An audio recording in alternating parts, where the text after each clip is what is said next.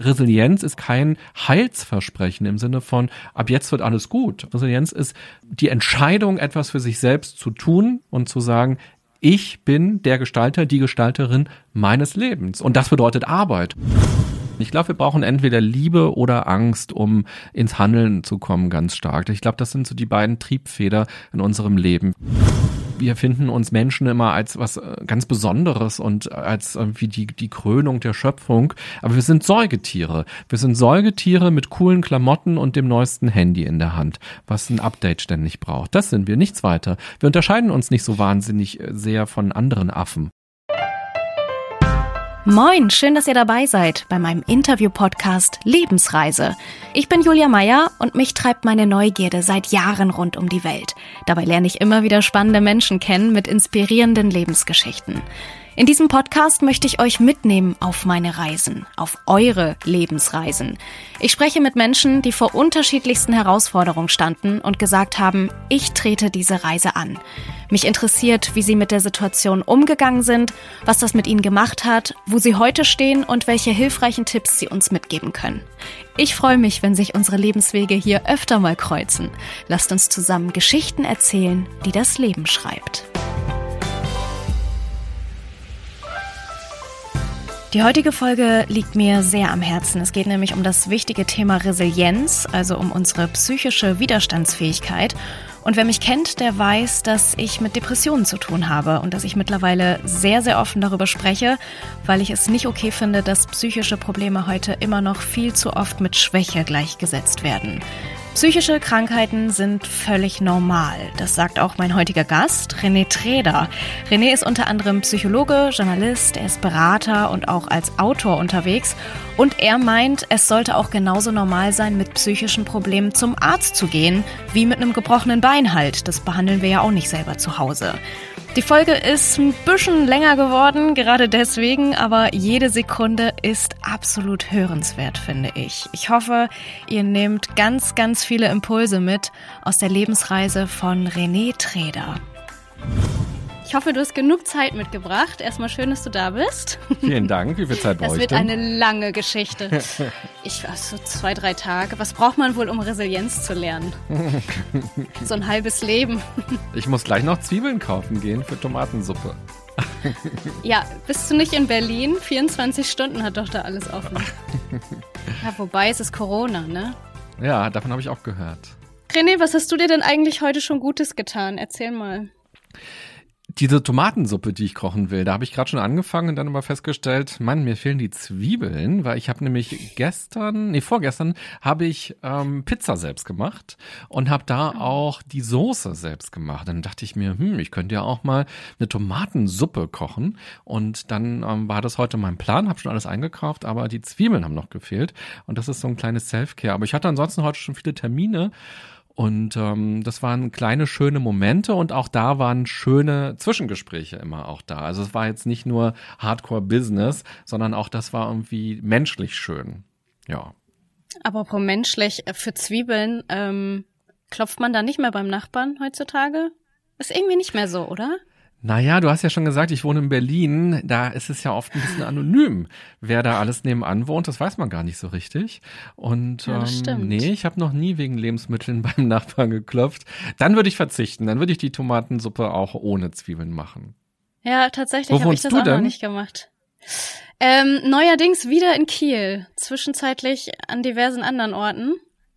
Aber ich bin in Kiel gerade. Und in Kiel würde man da beim Nachbarn klingeln und sagen, ich brauche Zwiebeln?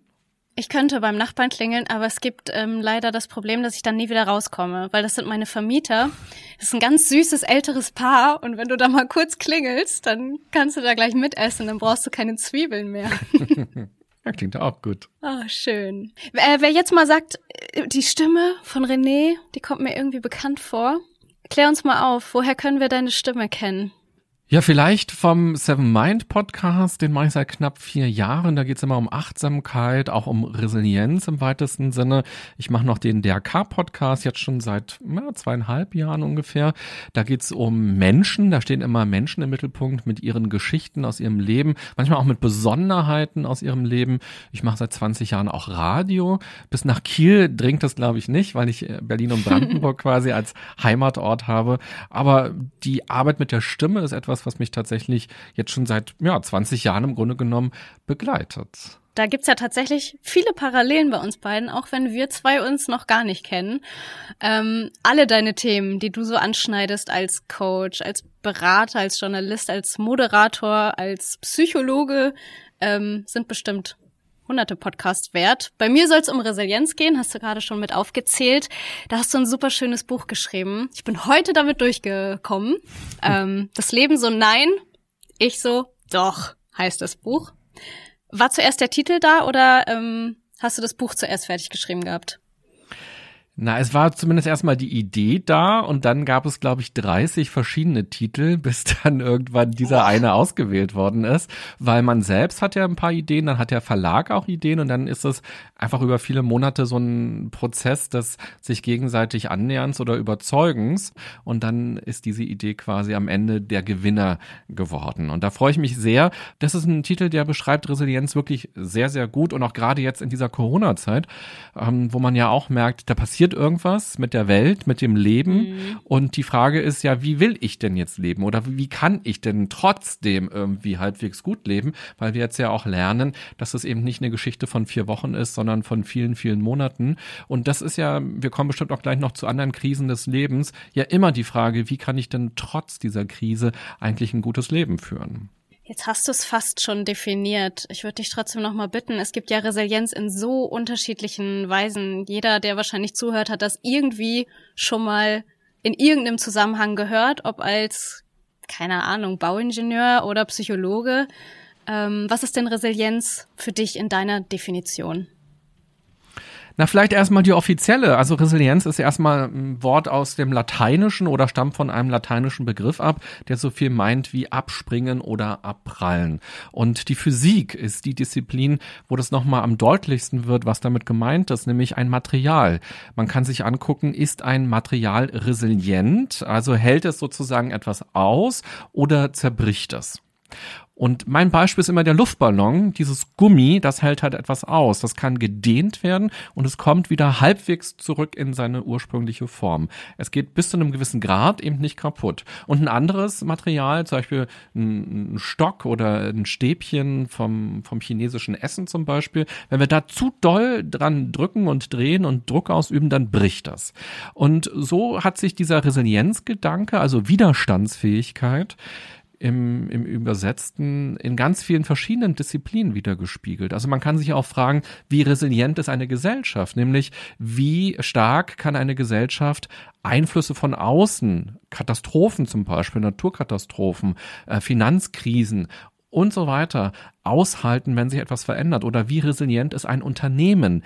Wie resilient ist ein Team? Und das sind alles total spannende Fragen. Und in meinem Buch geht es eben um das Individuum. Wie widerstandsfähig ist die einzelne Person? Beziehungsweise eben, das ist ja das, was ich möchte, ein Praxisbuch. Was kann ich tun? Um meine Widerstandsfähigkeit zu stärken und auch so ein Bewusstsein einfach dazu entwickeln, es gibt eine Widerstandsfähigkeit und du bist den Widrigkeiten des Lebens nicht einfach so ausgesetzt, sondern da ist etwas, das hat einen Namen, jetzt heißt es eben Resilienz und das hilft dir besser mit Krisen umzugehen und vielleicht noch, du hast ja gefragt, wie ich es bezeichne, was meine mhm. Definition von Resilienz ist.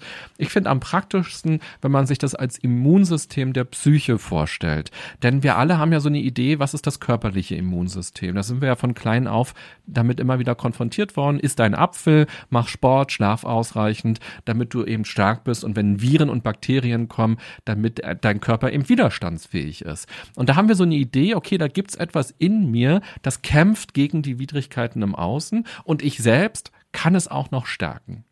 Und das kann man sich eben auch eins zu eins so übertragen auf die Psyche. Da gibt's also Dinge, die belasten mich psychisch, uns alle, Und jetzt gibt's aber etwas in mir, das schützt mich vor den Belastungen, dass ich nicht zusammenbreche. Und dieses in mir ist nicht einfach Gott gegeben oder genetisch zu 100 Prozent veranlagt, sondern ich selbst kann etwas dafür tun, um auch psychisch widerstandsfähiger zu sein. Und deshalb finde ich diesen Begriff der, ähm, des psychischen Immunsystems gut. Und dann schließe ich eben die Frage an, was ist mein Apple a Day für die Psyche? Also was kann ich tun? Und das muss ja nicht eine Psychotherapie direkt sein. Das kann eben auch kleine Alltagsdinge sein. Du hast mich am Anfang gefragt, was habe ich mir heute Gutes getan? Und äh, da mhm. einfach jeden Tag irgendwie für sich auch gerade in stressigen Zeiten etwas zu finden. Self-Care, ähm, Selbstliebe und so weiter. Es gibt ja verschiedenste Facetten. Und in dem Buch erkläre ich dann eben acht verschiedene Bausteine und sage, das sind die Dinge, da kannst du mal genauer hinschauen und die helfen dir dabei, deine Resilienz zu stärken. Genau, diese acht Bausteine, die gucken wir uns gleich auch genauer an.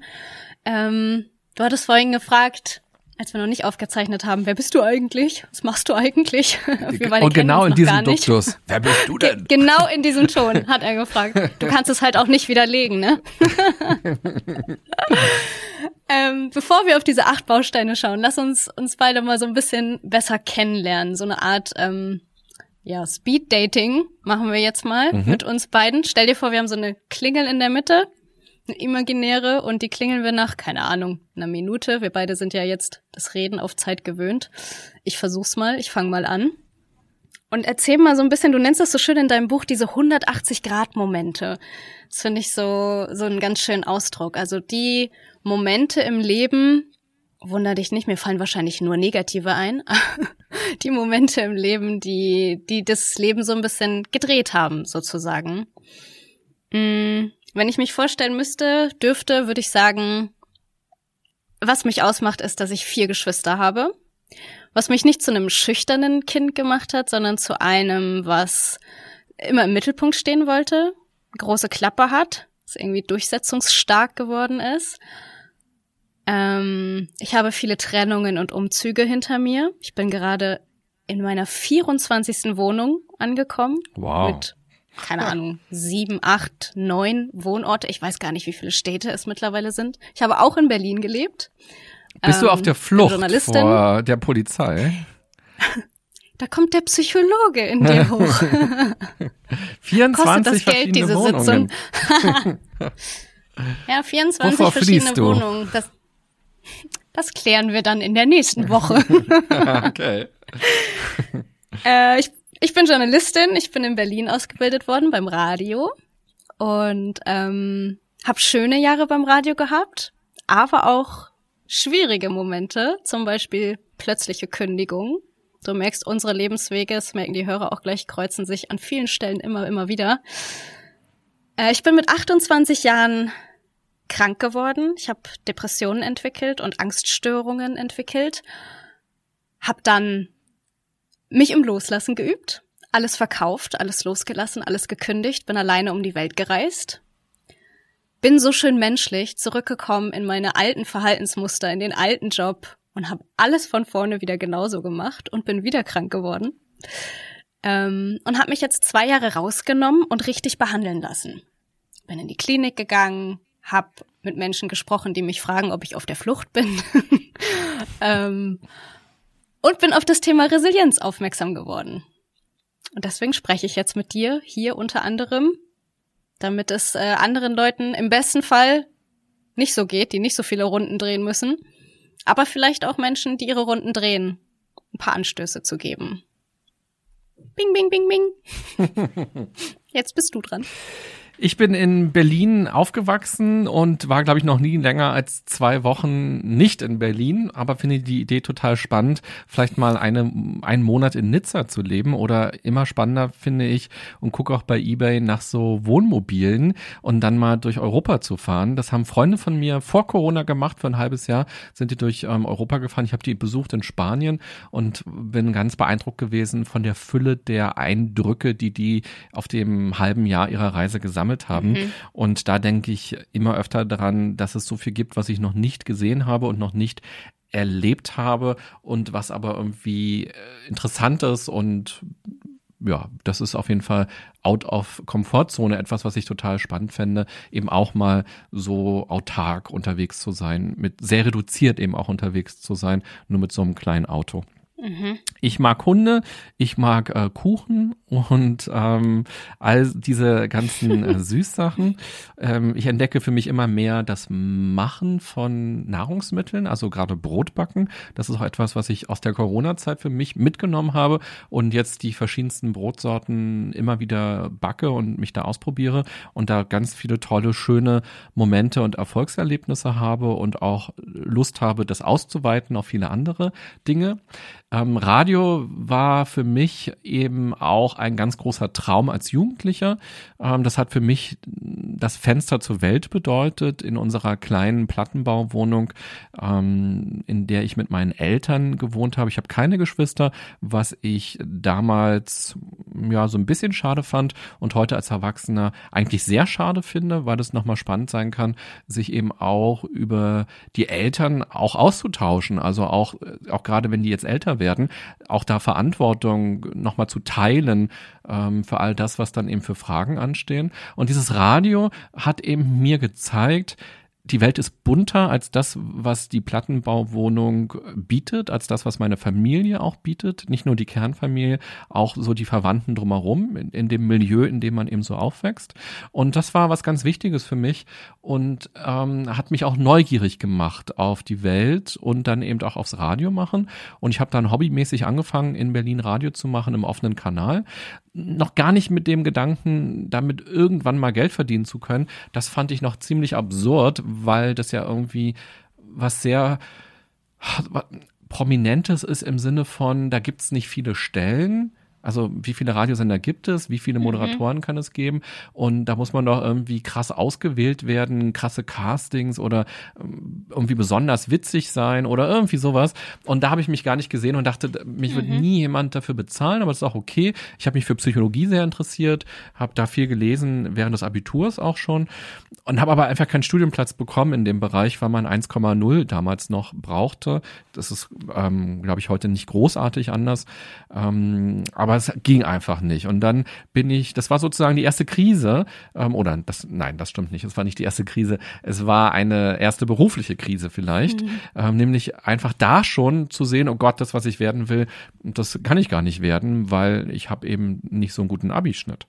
Und dann bin ich aber in so ein System, in ein offizielles System gerutscht. Wenn Jugendliche quasi keine Ausbildung bekommen oder keinen Studienplatz bekommen, dann rutschen sie eben in, einen, in ein Arbeitslosensystem rein, und Gott sei Dank muss man sagen an der Stelle, weil ich habe dann einen Ausbildungslehrgang äh, bekommen für ein Jahr, wo man vorbereitet wurde auf Medienberufe. Weil ich habe eben gesagt, ja, das macht mir irgendwie auch Freude.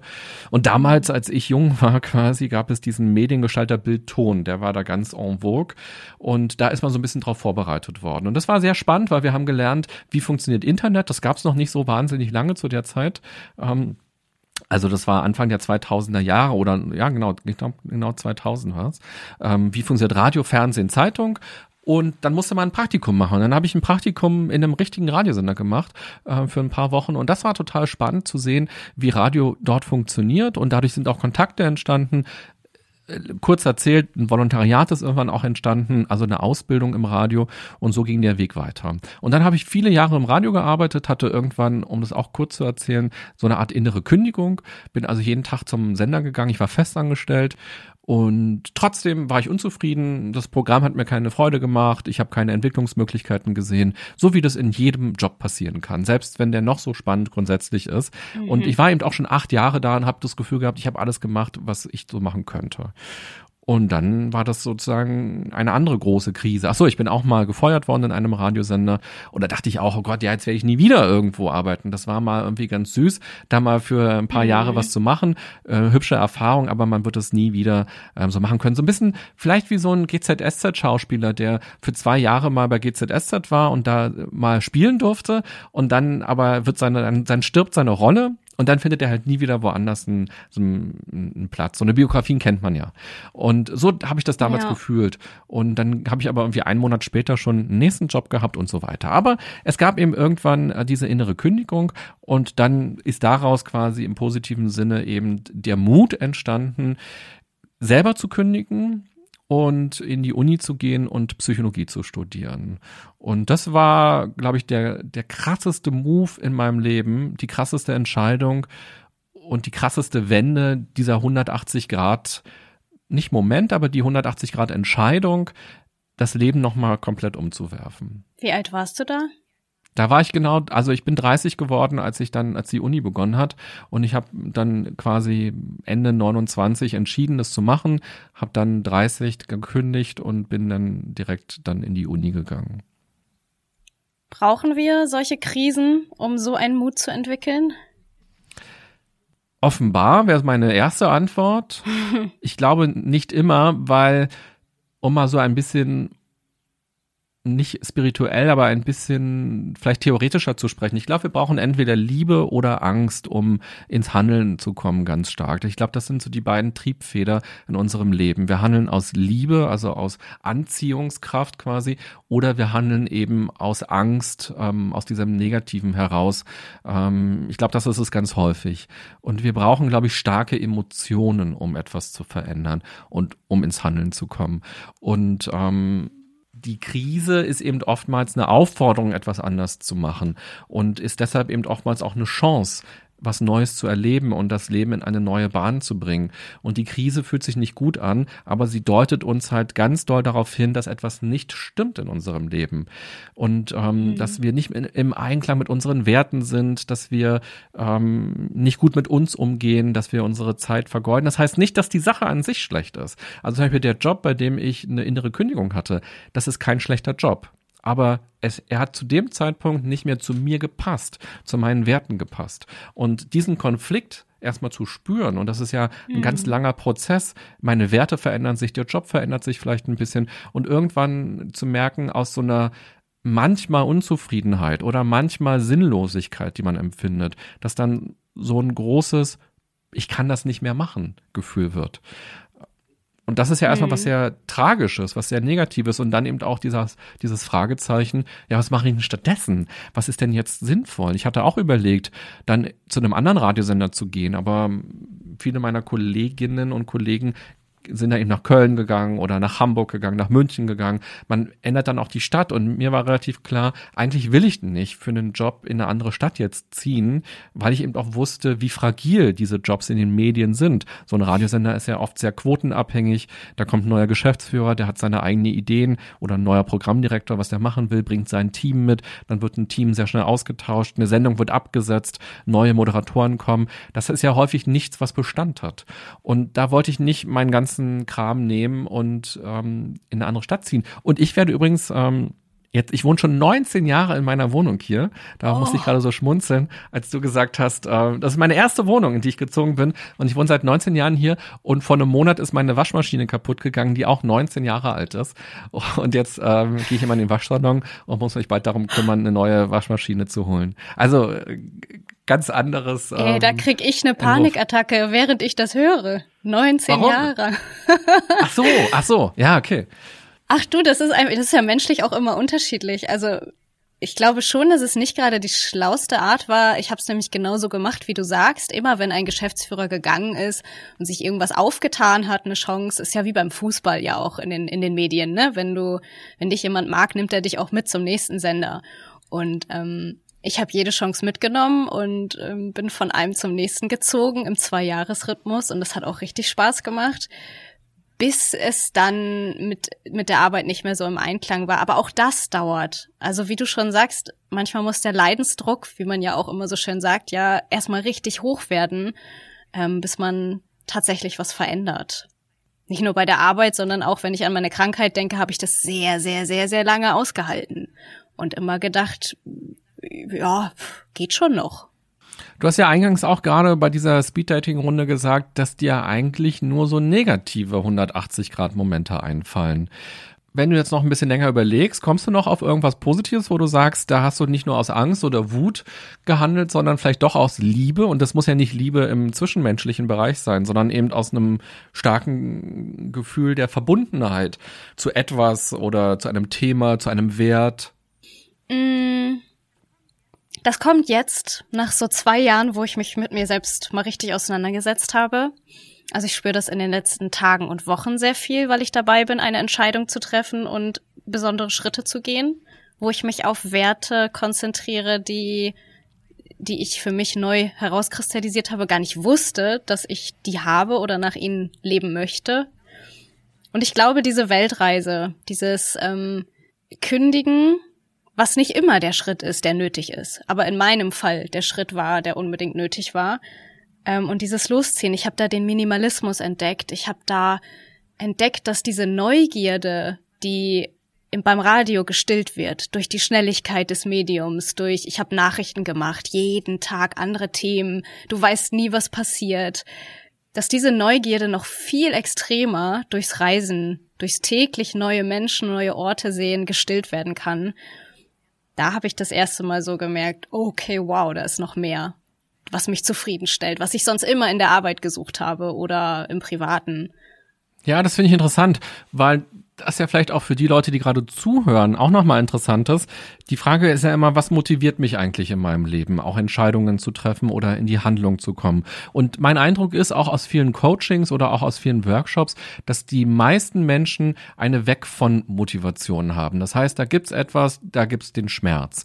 Und dann ähm, hat man sehr viel Energie über viele Tage, Wochen, Monate, Jahre, wo man merkt, man reibt sich daran auf. Man ist unzufrieden, man jammert, man lästert, ähm, man hat Gedankenkreisen immer wieder um dieses Thema und man flieht sozusagen vor etwas und sagt, jetzt ist Schluss, jetzt halte ich das nicht mehr aus, jetzt will ich das nämlich, jetzt kommt der Cut. Und dann gibt's aber eben auch die Hinzu-Motivation. Und das ist im Grunde genommen so ein bisschen äh, dieses Prinzip der Liebe oder der Anziehung, dass man sich auch im gleichen Moment, ja auch in der Krise fragen kann, wo will ich denn eigentlich hin? Also nicht nur, von was will ich weg, sondern auch, wo zieht es mich hin? Also nicht nur, wo kann ich kündigen, sondern auch sich zu fragen, was ist denn der Wert oder die Vision, die ich habe, um hinzugehen? Und bei mir zum Beispiel ist es inzwischen so, dass ich für mich sagen würde, dieses Lernen und dieses Entwickeln, das ist ein ganz großes ein ganz großer Wert von mir. Und ich nehme zum Beispiel auch Aufträge nicht an, wenn ich das Gefühl habe, da mache ich zum x-ten Mal genau das Gleiche und das langweilt mich oder ich lerne dann nichts oder ich unterstütze eine Branche, die ich nicht gut mhm. finde. Dann sage ich nein, das ist dann nichts für mich. Und wenn dann dagegen ein Auftrag oder eine Anfrage für einen Auftrag kommt, ein Workshop zum Beispiel, und ich habe das Gefühl, da kann ich was lernen oder da kann ich ähm, etwas unterstützen, was in meinen Werte, in meinen Wertehorizont passt. Dann fühle ich mich da eher angezogen. Und so ist es auch im Grunde genommen im Kleinen mit der Freizeitgestaltung. Also sich auch immer wieder zu fragen, wo spüre ich denn eine Anziehungskraft, bei welchen Themen, bei welchen Tätigkeiten und wo kann ich mehr dahin? Mhm. Und häufig denken wir immer, wovon will ich alles weg? Was will ich alles loslassen? Also dieser Freiheitsgedanke. Und Freiheit ist aber eben nicht nur, wenn man darüber philosophieren möchte, frei sein von Dingen, sondern sich frei entscheiden für Dinge.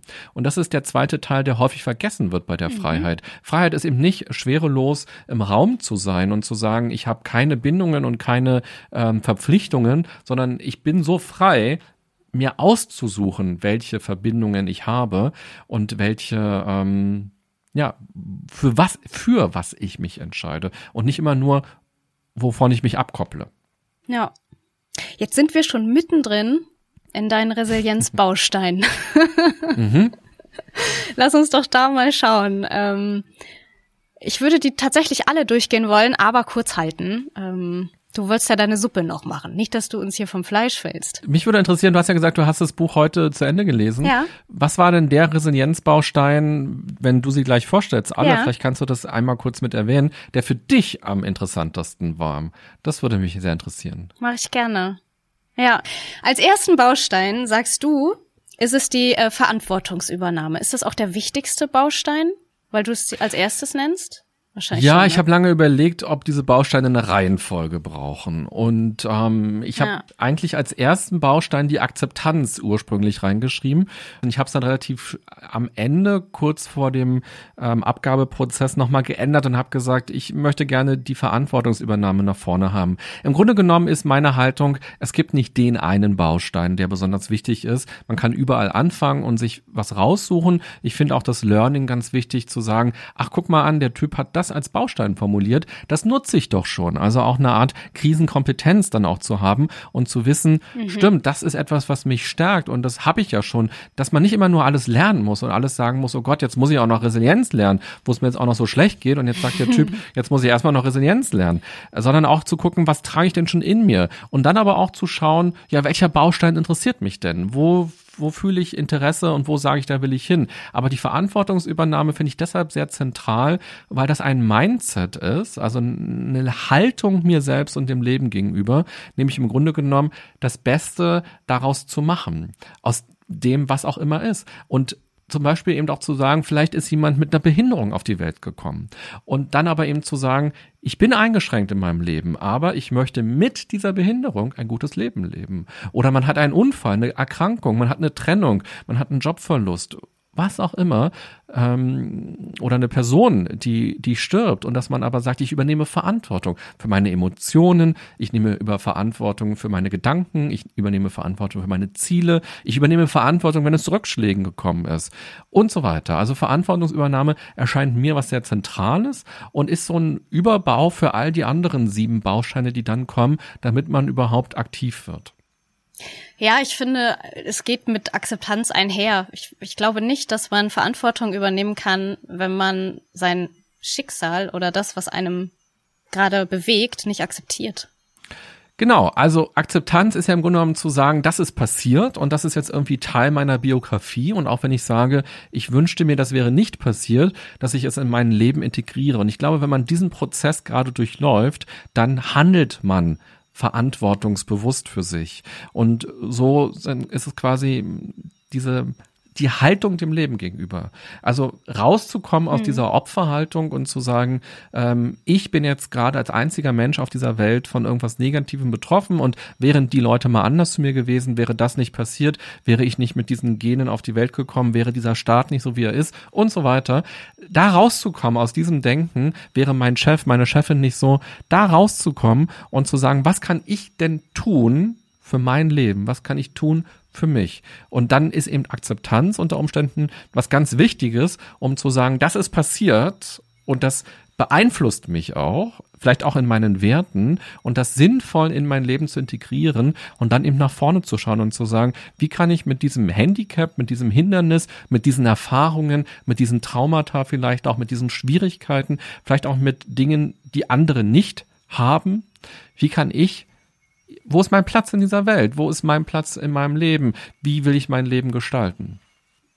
Was ich so schön finde, du arbeitest in deinem Buch ähm, mit so Übungen, dass man wirklich ähm, nicht nur liest, okay, hat er jetzt irgendwie festgelegt, dass es so und so funktioniert, sondern dass man es tatsächlich dann anwendet.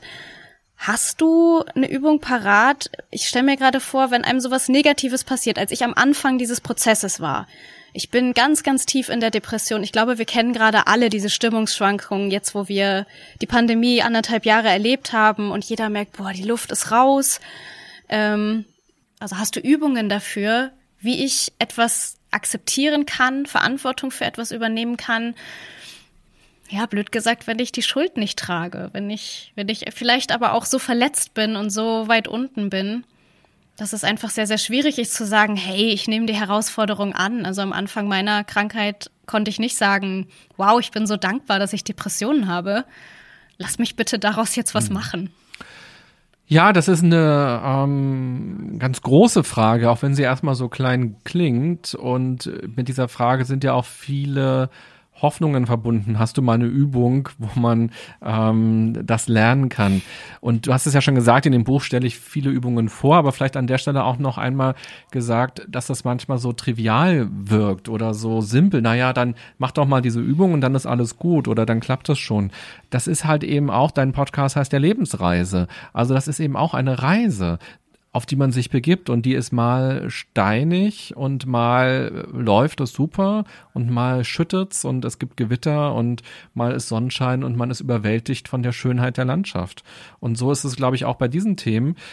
Und ich will nicht den Eindruck erwecken, und das ist mir auch ganz wichtig, dass das alles so fingerschnipsmäßig funktioniert und man muss nur mal jetzt die richtige Übung machen, dann läuft's schon, sondern eben auch zu sagen, das ist ein Prozess und so eine Übung kann dir dabei helfen, aus einem bestimmten einem Denkkorsett rauszukommen, vielleicht auch ein Denkkorsett zu spüren, auch ein Bewusstsein dafür zu entwickeln und dann auch so eine Art Hoffnung, Energie zu spüren, dass es noch mehr gibt als das, was man sonst so denkt und fühlt. Und dass es sich lohnt, sich auf diese Reise zu begeben und sich selbst besser zu verstehen, die Dinge besser zu verstehen und daran zu arbeiten. Ähm, und bei der Verantwortungsübernahme, wenn wir da anfangen, also in dem Buch beschreibe ich einen Zaubersatz, der jetzt auch in so einer Podcast-Folge besonders gut funktioniert und noch besser funktioniert, als wenn man ihn nur schriftlich liest. Und der lautet einfach nur, will ich das? Diese drei Wörter. Und diese drei Wörter kann man sich wie so ein Mantra immer wieder im Laufe seines Tages nicht nur in Krisenzeiten, aber da natürlich ganz besonders vor sich hin fragen. Und das Magische an diesem Satz entpuppt sich eben je nachdem, wie man diese Wörter betont. Und ich kann nämlich sagen, will ich das? Und sich das dann erstmal genau angucken, was ist denn das, was da gerade in meinem Leben ist? Oder auch, was ist das, was auf mich zukommt, wo ich vielleicht noch nicht so richtig hingucke, aber wo ich ahne, wenn ich jetzt nichts tue oder wenn ich diesen Weg einfach so weitergehe wie bislang und ich keine Entscheidungen treffe und nichts verändere, was ist die Konsequenz? Und sich dann eben zu fragen, will ich das? Oder man kann sich eben fragen, will ich das? Da ist eben der Fokus auf einen selber. Und das ist eben auch nochmal spannend in Beziehung zu anderen Menschen, also in einer Liebesbeziehung, in einer Familie, in einer Freundschaft, im Arbeitskontext, sich auch hier nochmal zu fragen, wenn ich jetzt nichts tue, wenn ich nicht Nein sage, wenn ich nichts anders mache als bislang, was passiert dann? Und will ich denn das eigentlich? Oder wollen andere das von mir? Sind das Erwartungen von anderen? Aber was will ich denn eigentlich? Also was ist denn das, was mich ausmacht? Und da gibt es vielleicht auch erstmal gar keine ähm, Antworten, die einem direkt auffallen.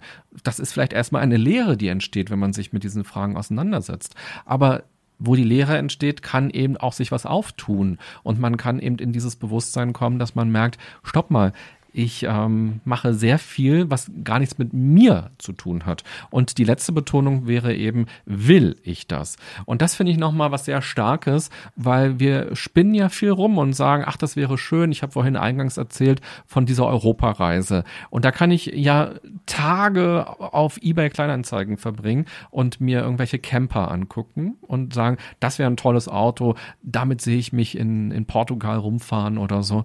Aber wo ist der Unterschied zwischen, das wäre ja schön, wenn das passieren würde und wäre mhm. super und würde mich freuen, oder ich will das. Und wenn ich das will, dann geht es eben auch darum, was kann ich denn dafür tun? Und das finde ich so einen ganz starken Satz und mehr braucht man erstmal gar nicht. Man braucht auch nicht 5000 Übungen. Und wenn man sagt, diesen Satz würde ich jetzt mal einen Monat mit mir rumschleppen und mal gucken und mal schauen, was sich dadurch verändert oder wie ich dadurch ins Handeln komme, dann hat man schon viel getan. Ja, ich habe den Satz auch eigentlich schon mal gehört gehabt, aber auch schon wieder vergessen. Und als ich ihn bei dir gelesen habe, dann tatsächlich nochmal Gedanken gemacht. Und ich finde das, je nachdem, in welcher Lebenslage man sich gerade findet, aber ich bin in so einem Auftrieb gerade und es hat mir nochmal so viel Anstoß gegeben, wenn man wirklich drüber nachdenkt, was bin ich auch bereit zu geben? Also ich will es ja erst so wirklich und es kommt vom Traum zur Realität, wenn ich dann auch den ersten Schritt mache. Und ähm, ja, man kommt automatisch so ins, ins Tun rein. Das fand ich ganz schön. Jeden, jede Woche kaufen sich Menschen Lottoscheine und sie gewinnen nichts. Aber was sie sich gekauft haben, ist eigentlich die Hoffnung, die Träumerei. Dieses, uh, wenn ich eine Million gewinnen sollte und den Jackpot knacke, dann mache ich die Weltreise, dann mache ich das, dann kündige ich. Und das ist so dieses kurze Gefühl von, uh, dann bin ich nicht mehr mit diesem doofen Chef oder in diesem doofen Team oder mit diesen doofen Kunden, dann kann ich endlich das machen, was ich will. Und für diese eine Mark, eine Mark, da sieht man mal, wie alt ich bin, für, für diesen 1,50 Euro oder wie teuer auch immer Lotto aktuell ist, ähm, kauft man sich dieses gute Gefühl. Aber das ist eben in diesem Möchten. Man bleibt im Möchten, man bleibt nicht im Wollen. Und wenn ich kündigen will, dann muss ich es tun. Und das sagt auch jemand, der weiß, wie schwer es ist zu kündigen, wie schwer es ist, etwas aufzugeben, wie schwer es ist, Sicherheit aufzugeben. Und das ist auch nicht leicht. Und vielleicht auch nicht direkt zu wissen, was man stattdessen will oder sich in ein neues Team zu begeben und vielleicht auch nicht zu wissen, ob das unbedingt besser ist oder mit einer neuen mhm. Aufgabe.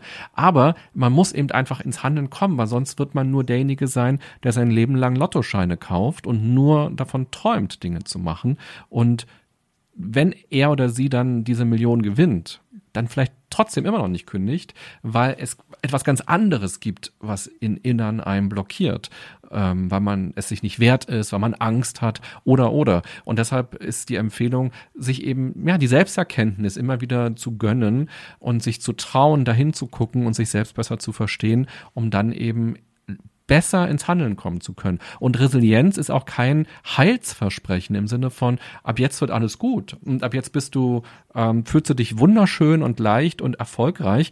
Das alles ist Resilienz nicht. Resilienz ist ähm, eigentlich die Entscheidung, etwas für sich selbst zu tun, eben die Verantwortung fürs eigene Leben zu übernehmen und zu sagen, ich bin der Gestalter, die Gestalterin meines Lebens. Und ich möchte nicht 100 Prozent ans Schicksal abgeben oder an andere Menschen mhm. abgeben, sondern ich möchte mir ein paar Prozent zurückholen und das einfach gestalten. Und das bedeutet Arbeit und das ist anstrengend und man wird auf Widerstand stoßen. Wenn man anfängt, sich zu verändern in einem System, dann wird man merken, gut, ich passe vielleicht nicht mehr gut in dieses System. Und dieses System rebelliert auch. Das System Familie rebelliert gegen Veränderung. Das System romantische Liebesbeziehung rebelliert gegen Veränderung. Das ist gar nicht so leicht häufig. Ähm, das System Arbeitsplatz rebelliert gegen Veränderung häufig. Und dann mhm. sich aber eben mhm. zu fragen, inwieweit kann ich in diesem System leben, was kann ich verändern und wo muss ich vielleicht auch ausbrechen und ähm, ein neues System finden oder gestalten. Ja, und wie du gerade gesagt hast, auch immer noch mal eine Schicht tiefer gucken. Ähm, da wären wir eigentlich beim dritten Stein, den du benennst, die Zukunftsorientierung. Und du hast vorhin gefragt, was für mich so die größte Herausforderung ist. Tatsächlich ähm, habe ich gemerkt bei, beim Durcharbeiten von deinem Buch, dass es im Moment zumindest dieser Baustein ist, der, wenn du ihn gleich mal erklären magst, ja auch richtig ans Eingemachte geht, wie ich finde. Warum geht er ans Eingemachte? Weil du Lebensfragen stellst, weil du einfach, weil du einfach mal so nebenbei fragst, was willst du eigentlich mhm. von deinem Leben? Was sind eigentlich deine Werte? Was sind eigentlich deine Ziele? Was möchtest du erreichen? Mhm. Ja, interessant. Und ja. ich mir so denke, wow, darüber habe ich nicht nachgedacht. Ich mache und habe nicht drüber nachgedacht, zu welchem Ziel das führen soll. Mhm, ja, spannend, ähm, dass das eben auch so druckerzeugend sein kann, dieser Blick in die Zukunft. Es gibt ja auch Menschen, für die ist das eher ein Gefühl von Leichtigkeit und Freiheit, weil das die Möglichkeit zum Träumen und zum Spinnen gibt und dass man sich eine mhm. Zukunft ausmalt, die einem besser zu sein scheint als das jetzige. Das ist ja auch ein, ein großes Risiko, dass man eben mhm. romantisiert in die Zukunft guckt und dadurch das Hier und Heute, das Jetzt vergisst oder auch verachtet sogar und ähm, den Moment eben nicht stark genug würdigt, der ja im Grunde genommen unser ganzes Leben ist, weil das morgen hm. passiert möglicherweise ja nicht mehr. Ähm, die Zukunftsorientierung finde ich als Resilienzbaustein deshalb so wichtig, weil wir ja davon ausgehen, es gibt Dinge, die uns belasten, die uns ähm, beschweren, die ähm, uns nicht gefallen im Leben und eben daran nicht zu zerbrechen, bedeutet ja auch, einen Weg daraus zu finden oder sich einen Weg zu erarbeiten, ihn zu gestalten und nicht nur zu wissen, das ist dieses, äh, was ich vorhin meinte, dieses Hinzu und Weg von Motivation. Nicht nur den Fokus darauf zu legen, was scheiße läuft, sondern eben auch die Vision zu entwickeln, wie das Leben sein soll. Weil jammern und auf das Negative schauen, das können wir sehr gut, auch genetisch mhm. durchaus. Ähm, vielleicht das als kurzer Einschub, das ist total spannend. Wir sind ja wir finden uns Menschen immer als was äh, ganz Besonderes und als irgendwie die, die Krönung der Schöpfung. Aber wir sind Säugetiere. Wir sind Säugetiere mit coolen Klamotten und dem neuesten Handy in der Hand, was ein Update ständig braucht. Das sind wir, nichts weiter. Wir unterscheiden uns nicht so wahnsinnig äh, sehr von anderen Affen. Und ähm, wenn man sich mal Affenvideos anguckt, dann wird man sehen, die verhalten sich sehr ähnlich, auch in Gruppen.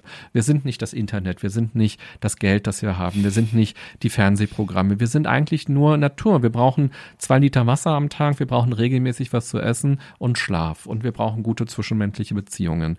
Ähm, wir sind sehr Natur, das vergessen wir. Und jetzt habe ich vergessen, wo ich hin wollte in meiner kleinen Rede.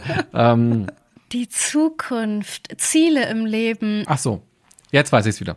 Also wir sind Tiere im Grunde genommen. Und wir haben ja einen Jahr Millionen alten ähm, Prozess hinter uns. Also wir stammen ja von Steinzeitmenschen ab, die es ganz gut hinbekommen haben zu überleben in der Steinzeit. Die mit den Widrigkeiten, die es dort gab, schon umgehen konnten.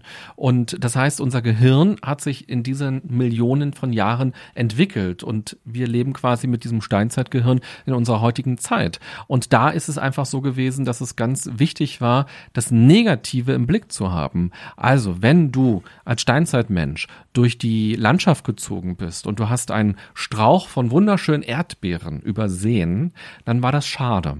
Aber wenn du übersehen hast, dass hinter diesem Strauch ein Tiger auf dich lauert, ja, dann war das so richtig schade, weil dann gab es dich nicht mehr.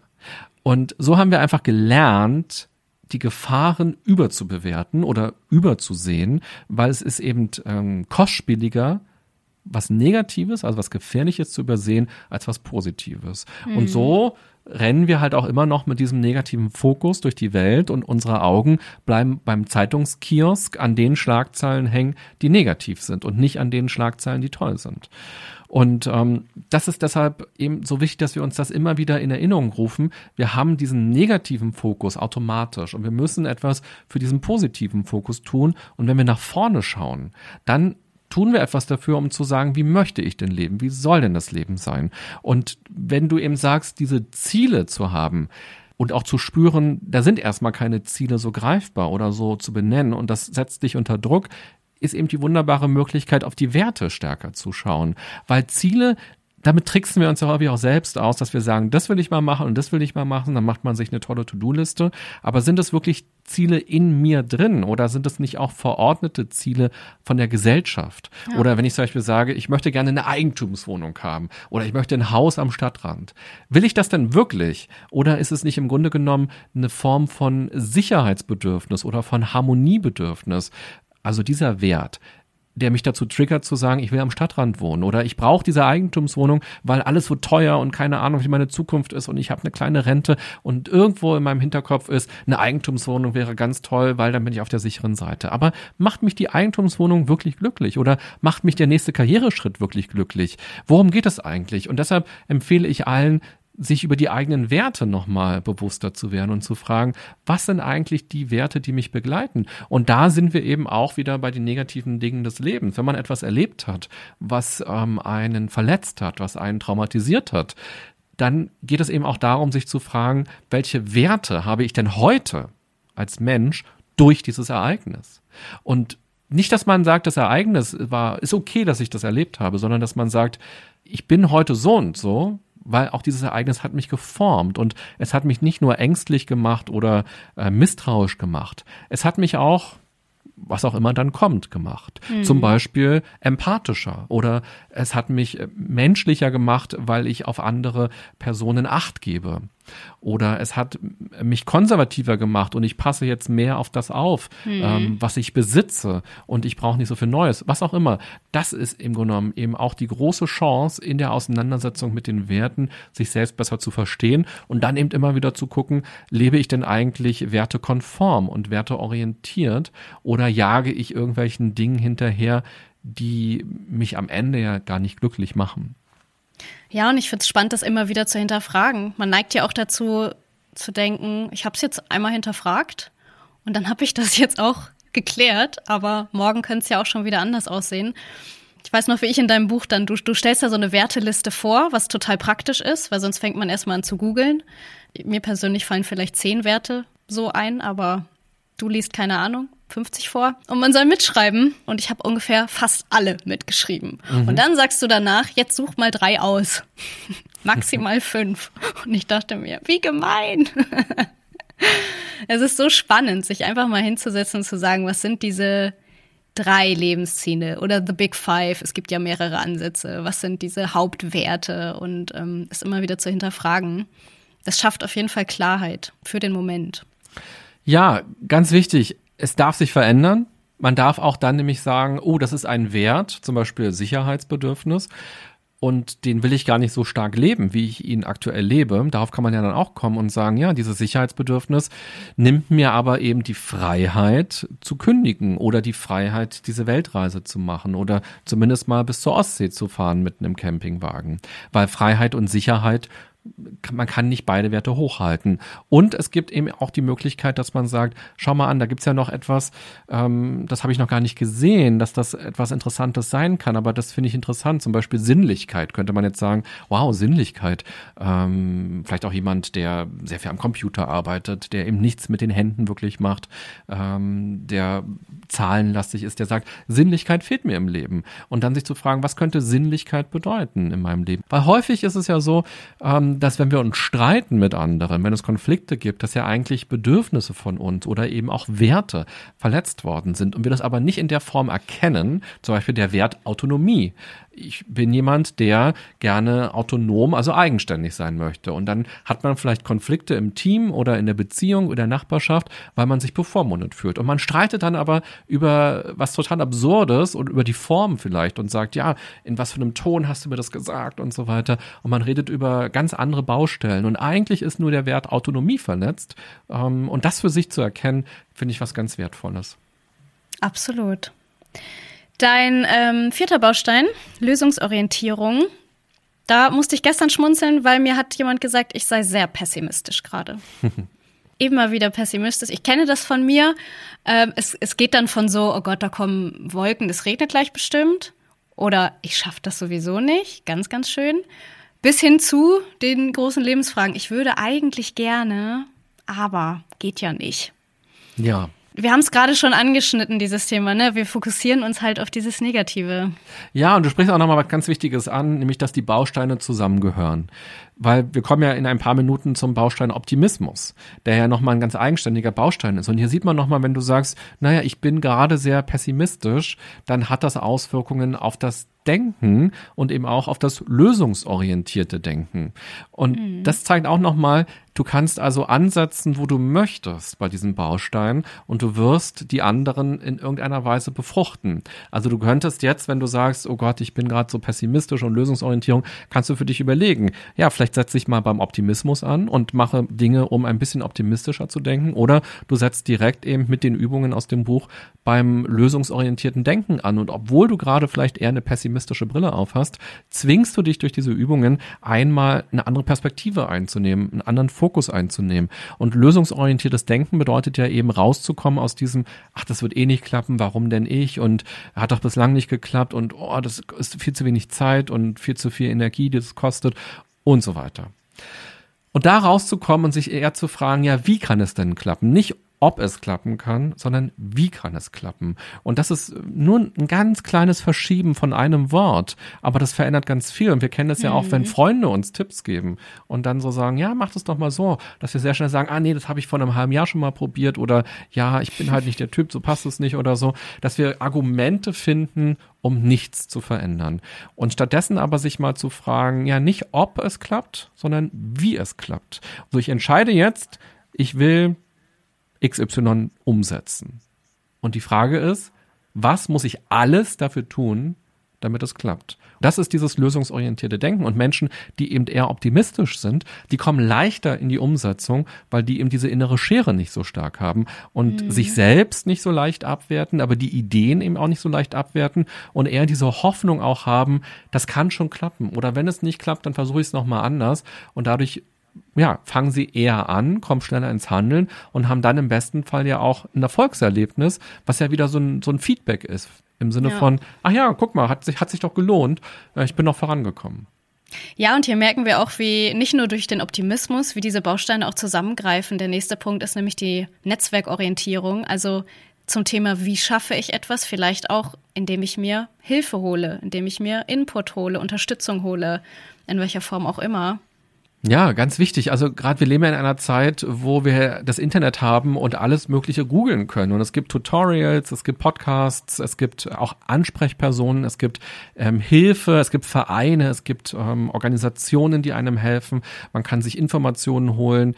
Ähm, was steht einem auch zu vielleicht auch? Wo kriegt man auch ähm, kostenlos Hilfe oder welche Hilfe kostet was?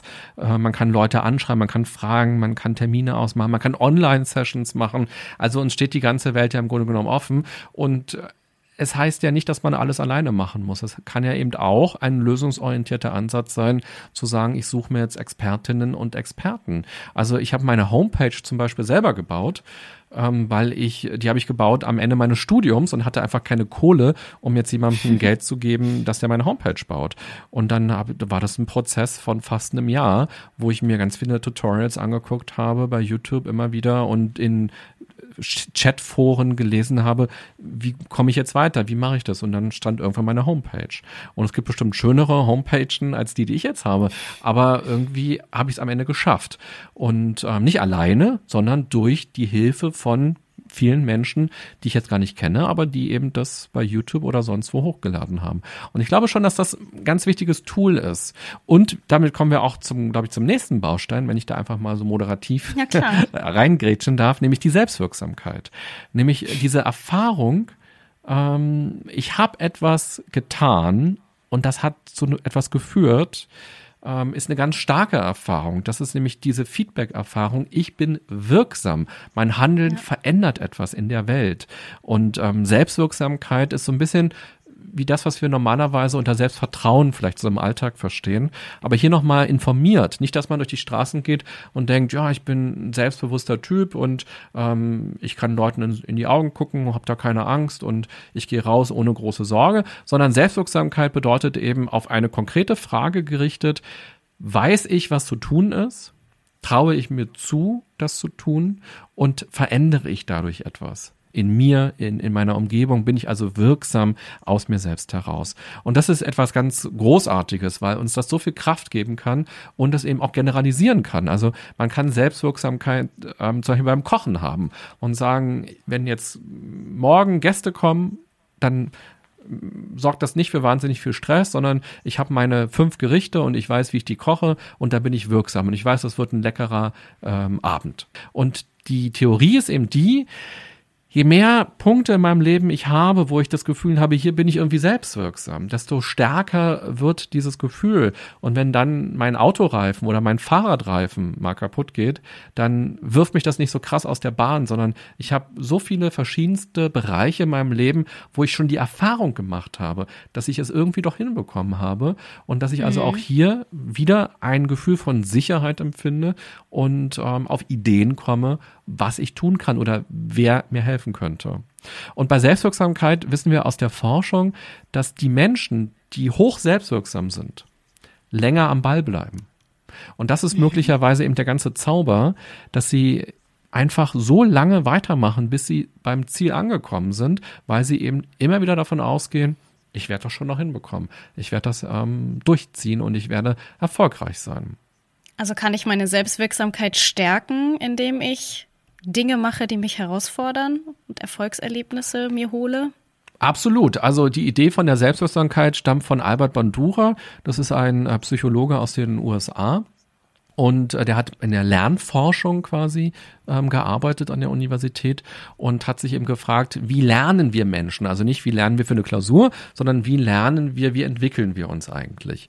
Und ähm, er kam auf dieses Konzept und er schlägt vier Dinge vor, die wir tun können. Das eine ist, dass wir uns auf unsere Erfolge mal konzentrieren. Das machen wir ja viel zu selten. Viel zu oft sagen wir, bleiben wir bei dem Beispiel, ich habe gekocht für Freunde, dass wir sagen, ja, ja, neulich war die Suppe besser und jetzt ist sie doch ein bisschen sauer geworden oder die ist gar nicht so sämig, dass wir uns immer auf das konzentrieren, was nicht so gut war. Aber das lohnt sich sehr, rückblickend sich mal zu fragen, was hat denn schon alles geklappt in meinem Leben oder eben auch ganz konkret bei einem bestimmten Projekt. Also zum Beispiel, wenn wir gleich den Podcast beenden, dann könntest du für dich selber fragen, ähm, was hast du dazu beigetragen, dass das ein gutes Gespräch war? Und dann könntest du vielleicht sagen, ja, ich war gut vorbereitet, weil ich habe das Buch von dem Typen gelesen, ich habe mir gute Fragen überlegt, ich habe eine lockere Atmosphäre hergestellt und das und so weiter und so weiter. Und das waren die Faktoren, die du daran beteiligt hast, äh, dazu beigetragen hast, dass das Gespräch gut war. Du hast nicht alles in der Hand, aber du hast ein bisschen was in der Hand. Und das zu realisieren und sich immer wieder darüber zu bewusst zu werden, was sind eigentlich die Stärken, das wäre so das eine. Das andere ist, dass man sich von anderen was abguckt und mal überlegt, wie haben denn andere das geschafft? Wie sind andere in so einer Lebenssituation mit den Problemen des Lebens oder mit dieser Krise umgegangen? Ähm, wie sind sie gestärkt daraus hervorgegangen? Und sich zu fragen, Was kann ich also auch nutzen? Häufig geraten wir in sowas wie Neid oder in sowas mhm. wie, ja, dass der das geschafft ist, ja kein Wunder. Und dass man das so abwertet. Aber dass man sich nochmal fragt, ja, was waren denn seine Schritte oder ihre Schritte? Und was hat die Person dazu beigetragen? Das ist so das nächste, dass wir uns, dass wir also lernen dürfen von anderen. Dann, dass wir uns ähm, Zuspruch holen von Leuten, die uns gut kennen. Dass wir also mal zu jemandem mhm. gehen und fragen, ja, warum glaubst du denn, dass ich das gut hinbekommen könnte? Ähm, und nicht, dass man sich jetzt einen Eimer voll Lob abholt, sondern wirklich ein ehrliches Feedback und nochmal eine ehrliche Zweitmeinung holt und dadurch nochmal, ah ja, okay, stimmt, das habe ich noch gar nicht so gewürdigt, so eine Eigenschaft bei mir. Und der vierte Punkt ist der, dass man seine Angst in den Griff bekommt, weil die Angst, die man empfindet, gibt einem ja das Gefühl von, du bist hier nicht richtig, du bist falsch. Also zum Beispiel, wenn du hast jetzt vor kurzem deinen Podcast gestartet und dann könnte mhm. man ja mhm. Angst haben und sagen, ja, jetzt lade ich auch noch einen Podcast da hoch und dann hören das Leute und dann finden die das ganz peinlich und schlecht und so weiter. Und dass man sich nochmal überlegt, ja, okay, die Angst ist ja in mir irgendwie, aus irgendwelchen Gründen wird die ausgelöst, aber will ich mich von dieser Angst blockieren lassen? Kann ich der Angst etwas entgegenstellen, zum Beispiel Argumente? Oder kann ich eben auch einfach mit dem Gefühl der Angst, also mit dem Herzrasen, mit dem Kribbeln, mit dem Schwitzen, kann ich da besser umgehen mit. Und das Bild ist das Bild vom 10-Meter-Brett. Wenn wir auf dem 10-Meter-Brett stehen, dann haben wir einfach mal Angst, außer es ist mein Job, vom 10-Meter-Brett zu springen. Dann werde ich da keine Angst haben. Wenn, es gibt ja Menschen, so, ähm, wie heißen die? Ähm, ja, die da Turmspringer. Turmspringer, genau. Der wird dann nicht oben stehen und, und schwitzige Hände haben, sondern der macht es jeden Tag. Und dass ich also, wenn ich oben stehe, erstmal sage, das ist ja normal, dass ich jetzt Angst habe. Die Angst sagt mir nicht, dass ich schlecht bin und falsch bin und damit aufhören muss. Naja, klar habe ich Angst. Ich stehe ja hier normalerweise nicht auf dem 10-Meter-Brett. Ähm, und dann Entspannungsmethoden zum Beispiel zu finden und eben nicht wieder runterzugehen und zu sagen, ja, dann bin ich nicht der Richtige, dann gehe ich wieder runter, weil dann entsteht das Gefühl der Leichtigkeit, der Erleichterung auch. Und dann lernt unser System, ja, wenn ich fliehe, wenn ich abhaue, dann ist ja alles gut ja, dann, dann schütze ich mich, dann habe ich ein gutes Gefühl. Aber es wäre eben hier der wichtige Lernprozess, runterzuspringen, trotz Angst oder erstmal dafür zu sorgen, dass die Angst auf dem 10 Meter Brett ein bisschen runtergeht, so dass ich wieder handlungsfähig bin und dann runterspringen kann. Das sind die vier Dinge, mit denen wir unsere Selbstwirksamkeit stärken können und trainieren können. Ja, es ist schön, dass du den Podcast ähm, ansprichst, weil es mich ungefähr ein Jahr gekostet hat, um genau über diese Schritte hinwegzukommen. Mhm. Ich weiß gar nicht, wie das geht. Wo lädt man den hoch? Wie macht man das eigentlich? Sagt René Treder überhaupt, ja, ich komme, wenn ich ihn frage, ob er kommt? Also Ja, und das ist so spannend, weil du ja aus dem Radio kommst und dadurch ja schon super viel, du bringst eine Stimme mit, du bringst eine Ausbildung mit, du bringst ein journalistisches Handwerkszeug mit, du bringst auch Grundkenntnisse zum Mikrofon und Technik ähm, vielleicht mit und hast auch keine Scheu, deine Kopfhörer aufzusetzen und deine eigene Stimme zu hören. Das heißt, du bringst schon sehr viel mit als viele andere Menschen, die sich entscheiden, einen Podcast zu machen. Und trotzdem gibt es eben ganz viele Hürden, mhm. die da im Weg stehen. Und ja, Glückwunsch, dass du jetzt nach einem Jahr das gemacht hast. Nee, das ist ja super. Danke. Danke. Also, das ist doch toll, dass du für diese offenen Fragen Antworten gefunden hast und das dann jetzt auch tust. Das stimmt. Und dann braucht man, und wir kommen zum letzten Baustein, die Erholung. Wenn das nämlich durch ist und man sich durchgerungen hat, es zu tun, dann ähm, kommt die Erholung. Das ist einer von diesen Bausteinen, die du hinzugefügt hast. Es gibt ja ähm, Resilienz, ähm, wie nennt man es? Schemata, die mit ähm, Säulen arbeiten mit sieben Säulen. Die Erholung war da nicht dabei, was ich sehr schade finde. Als Burnout-Patientin finde ich das sehr schade. Ja, da sprichst du nämlich was Warum ganz, ist die so wichtig? Ja, genau. Also du sprichst ja was ganz Wichtiges an, denn Burnout heißt ja, dass man auf seine Kräfte nicht gehört hat, dass man ähm, die Grenzen nicht wahrgenommen hat, nicht gesetzt hat und dass man quasi Kredit aufgenommen hat bei sich selber im eigenen Körper und dass das nur bis zu einer gewissen Zeit funktioniert und dann kommen eben die Nachzahlungen. Und die Nachzahlungen sind dann ja sehr lang teilweise und sehr schmerzhaft und ähm, beeinflussen einen ja sehr stark im Leben. Und wenn wir eben darüber sprechen, dass jemand widerstandsfähig ist, also resilient ist, finde ich es eben auch ganz wichtig, auf den eigenen Energiehaushalt zu achten und eben auch gerade in Krisenzeiten sich Zeit zu nehmen für sich selbst. Weil gerade wenn man eben gestresst ist, wenn viel los ist, neigen wir dazu zu sagen, ich muss erstmal noch das abarbeiten. Ich muss erst dieses Projekt zu Ende machen. Ich muss erst die E-Mails abarbeiten und dann ähm, komme ich ins Handeln. Oder auch wenn wir, ich mache viele Stressworkshops in Unternehmen und da stelle ich immer vor, was sind so Stressebenen bei uns. Wir haben drei verschiedene Stressebenen und was passiert. Und auf der Verhaltensebene ist es so, dass wir keine Pausen uns mehr nehmen, wenn wir Stress haben, dass wir die Freizeitaktivitäten streichen. Und das sind aber eben die Dinge, die uns zur Regeneration wichtig sind und uns wieder Energie geben. Und äh, von daher finde ich, dass dieser Faktor Erholung und Entspannung ganz fundamental ist, gerade eben auch in unserer schnellen Zeit, wenn wir uns nochmal daran erinnern, ja. wenn wir diese Trockennasenaffen sind und umgeben sind, nicht mehr von Natur, sondern von Technik, von Nachrichten, die im Sekundentakt auf meinem Handy aufploppen. Ich produziere Podcasts, Nachrichten, WhatsApp-Nachrichten, Facebook-Postings, Instagram-Postings. Ich konsumiere ganz viel. Ich krieg mit, was Jennifer Aniston möglicherweise heute gegessen hat oder äh, was auch immer. Und ich werde so zu bombardiert mit Informationen. Und ich lebe nicht mehr artgerecht. Ich lebe nicht mehr so, wie es mein Organismus und mein Gehirn braucht. Kaum jemand von uns. Und die Frage ist, was kann ich aber tun, um ein bisschen artgerechter zu leben? Wenn ich hier in Berlin in die S-Bahn einsteige, sehe ich viele Leute, die ihr Handy in der Hand haben und auf dem Weg zur Arbeit oder nach Hause auf der virtuellen Farm Tiere füttern und sich entscheiden, ah, da ist eine Kuh in meinem Stall und wie viel Gramm Heu bekommt die jetzt? Und was diese Leute nicht wissen ist, sie belasten ihr Gehirn mit diesen Dingen. Sie benutzen Gehirnaktivität, genau die gleiche Gehirnaktivität, die sie schon am ganzen Arbeitstag benutzt haben oder benutzt werden.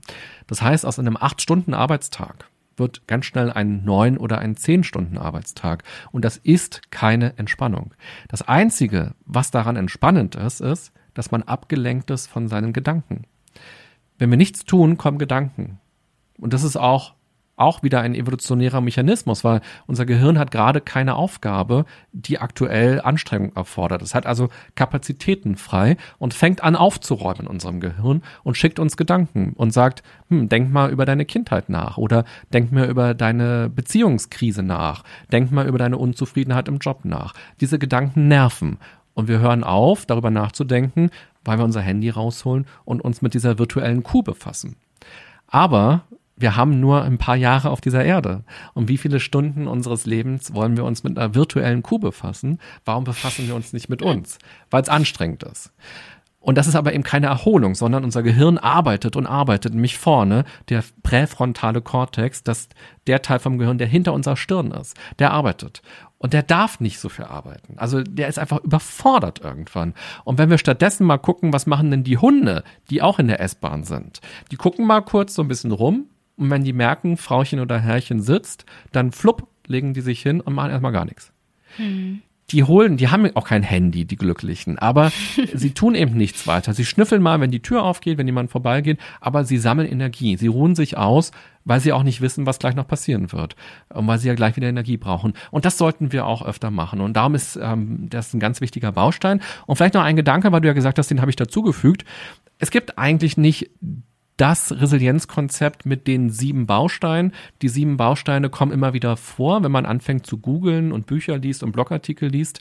Aber es gibt nicht die sieben, die in Stein gemeißelt sind, sondern ich glaube, die sieben kommt einfach, weil es so eine magische Zahl ist. Ähm, mhm. So sieben Weltwunder, sieben Zwerge und dann gibt's eben auch sieben Resilienzbausteine. Ähm, und wie viele es am Ende sind, ist wurscht. Das, was ich versucht habe reinzubringen, ist quasi das, was man aus der bisherigen Forschung weiß, das, was auch im Grunde genommen in Therapien passiert oder in Coachings passiert, dass es eben immer darum geht, eine Form der Selbsterkenntnis, der Problemlösung, des Problemerkennens und das ins Handeln kommen zu bringen. Ähm, und Erkenntnis und Handeln, das sind für mich diese beiden ähm, fundamentalen Dinge, wenn wir etwas verändern wollen. Wir müssen erstmal verstehen, was mhm. ist eigentlich los und dann müssen wir natürlich auch in die Aktivität kommen.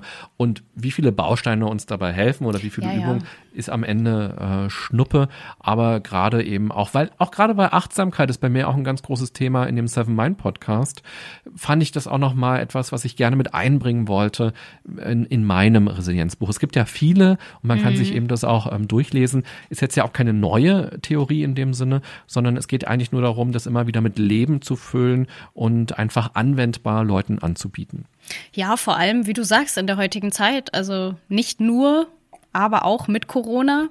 Und dann auch noch äh, durch die Schnelligkeit, wie du schon sagst. Also mein, mein Hauptstressfaktor neben der Arbeit war auch das Medium, Handy oder die Medien an sich, dass wir verknüpfen mit, ich esse jetzt mal vom Fernseher oder ähm, ja, wenn ich mich ans Handy setze, dann ist das Entspannung für mich vielleicht gefühlt, aber fürs Gehirn eben nicht. Und ähm, das finde ich ja sehr, sehr, sehr schwierig. Schließt sich die Frage an, sollen wir jetzt alle meditieren und Yoga machen oder? Naja, man soll gar nichts, ähm, sondern die Frage ist eher, was willst du machen in der Zeit, die du auf der Erde bist? Und das ist für mich eigentlich die zentralere Frage. Also ich bin ja kein Diktator, schon gar kein Meditationsdiktator, ähm, sondern es gibt ja die verschiedensten Lebensentwürfe und ich glaube, wir, zumindest wir hier in Deutschland, das gilt leider nicht für alle Menschen auf der Welt, haben ja eine große Freiheit, unser Leben ähm, zu gestalten. Und es ist eigentlich egal, ob du Frau oder Mann bist, ob du ähm, lesbisch, ähm, heterosexuell, bisexuell, irgendwas bist. Ähm, du hast einfach hier bei uns in unserer Region erstmal sehr viele Chancen und sehr viele Möglichkeiten. Jetzt ist die Frage, wie möchtest du eigentlich leben? Und auch gerade eben mit dem Gedanken, dass das Leben morgen vorbei sein könnte, ist es ja auch nochmal sehr viel fundamentaler, sich diese Frage zu stellen, wie möchte ich den heutigen Tag gestalten? Wie möchte ich den heutigen Moment gestalten? Und ich möchte niemandem etwas vorschlagen, äh, vor, ähm, schreiben. Vorschreiben, sondern wenn überhaupt, dann nur ein paar Dinge vorschlagen. Ähm, und wenn man in der Meditation etwas für sich entdecken kann, dann ist das wunderbar. Aber wenn jemand sagt, Meditation ist nichts für mich, dann ist es genauso in Ordnung. Ähm, man kann sich aber auf die Reise begeben und auch mal gucken, was heißt denn Meditation überhaupt? Man kann auch, wenn ich meine Tomatensuppe nachher mache, auch das kann eine meditative Praxis sein. Meditation bedeutet nicht, im Schneidersitz Om zu sagen. Meditation kann sehr viel mehr bedeuten. Dein ähm, Hunger wird größer, glaube ich. also ja, lange Antwort auf eine sehr kurze Frage. Ähm, nein, jeder soll bitte ähm, so leben, wie er möchte. Und das ist ja eben so ein kurzer Satz, aber so schwierig. Was möchte ich denn überhaupt? Ja. Da sind wir nämlich wieder bei, ähm, will ich das? Und sich auf diese Reise zu begeben, das wünsche ich allen Leuten, dass sie ähm, dafür ein Bewusstsein entwickeln und sich auf den Weg machen und vor allem die Idee haben, es geht auch anders es könnte auch anders sein, als es jetzt ist. Und das, wie es jetzt ist, ist nicht ähm, die einzige Option. Hm. Wir in unserem fortgeschrittenen Alter, äh, wir haben ja jetzt die Möglichkeit, das selber zu hinterfragen. Ich frage mich, wie das bei Kindern ist. Wenn man sich jetzt mal reinversetzt in die Eltern, wie kann ich denn meinem Kind Resilienz mitgeben? Ja, das ist eine ganz wichtige Frage, weil eben Kinder und Jugendliche häufig noch nicht so viel Resilienz mitbringen, weil Resilienz entsteht häufig eben durch die Erfahrungen, die man macht. Und man hat eben als Kind oder als Jugendlicher bestimmte Krisen ja noch gar nicht erlebt. Zum Beispiel ja. Arbeitslosigkeit oder ähm, Beziehungsende hat man vielleicht noch gar nicht erlebt. Zurückweisung, das ist also eine, eine romantische Zurückweisung, hat man als Kind vielleicht noch nicht erlebt. Ähm, und das heißt, man muss auch bestimmte Sachen erstmal durchleben, um da auch mit Stärke herauszukommen. Und die Jugend und die Kindheit ist eben eine Zeit, in der viele Veränderungen passieren. Und Veränderungen sind immer stressig und belastend. Und man ist eben sehr abhängig von dem Ort, von dem Elternhaus, wo man lebt. Man kann ja nicht einfach abhauen oder man kommt dann doch schnell wieder zurück. Und je nachdem, in was für eine Familie ich hineingeboren werde, werde ich natürlich auch in bestimmte, in ein bestimmtes Klima hineingeboren. Ein Kommunikationsklima, ein Miteinander, ja. ein liebevolles Klima oder ein gewaltvolles Klima vielleicht. Das heißt, Kinder und Jugendliche sind sehr abhängig und sind deshalb auch sehr fragil in ihrer ähm, Stärke. Und wir wissen auch, dass die höchste Wahrscheinlichkeit, eine psychische Erkrankheit zu bekommen, in der Zeit als Jugendlicher und junger Erwachsener ist, weil das eben die Zeit der großen Veränderungen ist, wo man unter Umständen noch nicht so viele so viele Momente hatte, Stärke zu entwickeln. Von daher freue ich mich über alle Eltern, die sich genau diese Frage stellen, die du mir gerade gestellt hast. Wie kann ich denn mein Kind dabei unterstützen, ähm, Resilienz zu entwickeln? Und die einfachste Antwort darauf ist im Grunde genommen, die eigene Resilienz zu stärken und ähm, dadurch auch eben erstmal zu wissen, was ist eigentlich Resilienz und was kann ich auch tun, auch diese Erfolgserlebnisse zu spüren, eben aber auch ein sichtbares Vorbild zu sein. Also mhm. wenn Eltern am Abendbrotstisch über die Probleme des Tages nur jammern und meckern und da sehr bildhaft erzählen, wie doof die Kunden, die Vorgesetzten, die Kollegen waren, was lernt dieses Kind über die Welt? Und was lernt dieses Kind darüber, wie man mit Problemen umgeht? Und was könnte es stattdessen lernen? Und ich würde mir wünschen, es würde eben lernen, dass Frustration in Ordnung ist, dass man nach Hause kommen darf und einen doofen Tag haben darf, dass das in Ordnung ist. Und dass man auch sagen kann, Mann, das war aber auch anstrengend und das war auch doof und oh, jetzt habe ich gar keine Energie mehr. Aber dass es dann irgendwann auch zu dem Punkt kommt, dass man lösungsorientiert denkt, dass sich die Ehepartner oder die Beziehungspartner austauschen und sagen, was kannst du denn morgen machen? Oder ähm, kommen wir überlegen mal, wie du deinen Chef, deine Chefin darauf nochmal ansprechen kannst, dass Kinder das erleben. Mhm. Und, ähm, und auch umgekehrt, die Probleme der Kinder, die haben ja auch ihre Probleme nicht zum Kindergeburtstag eingeladen zu sein zum Beispiel, dass man das ernst nimmt, weil das ist eine zwischenmenschliche Zurückweisung und dass man nicht sagt, ja, der andere ist eh doof oder den fand ich eh immer doof, gut, dass du jetzt nicht mit dem bist, sondern dieses Kind hat gerade eine Zurückweisung, so wie wir, wenn wir nicht eingeladen sind zu einem Geburtstag von Freunden, das verletzt. Und das also ernst zu nehmen und die Emotionen auch zu würdigen, auch mit dem Kind über die Emotionen zu sprechen und nicht ein Kind zu haben, was wie aus der Schokoriegel-Werbung immer nur lächelt und glücklich ist, sondern eben auch ein Kind zu haben, was weint oder was traurig ist, was ähm, antriebslos ist. Und das eben zu sehen, mit dem Kind gemeinsam zu verstehen und zu würdigen und natürlich auch Kinder zu stärken, ihnen auch dieses Wissen über sich selbst mitzugeben, was sie gut können. Hm. Und auch so eine bedingungslose Liebe quasi auch mitzugeben. Also, dass man erstmal nichts leisten muss, um wertvoll zu sein. Und hm. dass man nicht abgestraft wird ähm, und eben mit Liebesentzug behandelt wird, wenn man was Falsches getan hat. Dass man durchaus über Verfehlungen sprechen kann und da auch vielleicht Sanktionen verhängen kann und dass ähm, Fehlverhalten Konsequenzen hat, durchaus, aber eben nicht, ich hab dich jetzt nicht mehr lieb oder ähm, jetzt gehst du auf dein Zimmer und wir wollen dich heute nicht mehr sehen. Ähm, damit schwächt man die Beziehungsfähigkeit, damit schwächt man ähm, den, den Menschen. Und von daher gibt es eine ganze Bandbreite an Dingen, die man als Eltern tun kann. Ja, was ich so spannend fand, ist diese Umformulierung. Es geht ja fast in jedem Baustein bei dir auch um Umformulierung von Sätzen, ähm, von eigenen Denkmustern, aber auch von Sätzen, die man ausspricht. Ich fand es ganz spannend, mal darüber nachzudenken. Wir wurden früher immer gefragt, wenn wir von der Schule kamen, und wie war's? Wie geht's dir? Immer so die gleiche Frage. Man hat irgendwann nur noch gut und ist aufs Zimmer gegangen, geantwortet. ähm, und ich bekomme das ganz, ganz viel mit in meinem Freundeskreis bei der Generation, die sich vielleicht jetzt bisschen mehr mit diesen Themen auseinandersetzt. Ich weiß es auch nicht. Ähm, gar kein Vorwurf da an die vorübergehenden Generationen, aber dass da andere Fragen gestellt werden. Womit beschäftigst du dich heute? Ähm, wofür bist du dankbar? Was hast du heute gelernt?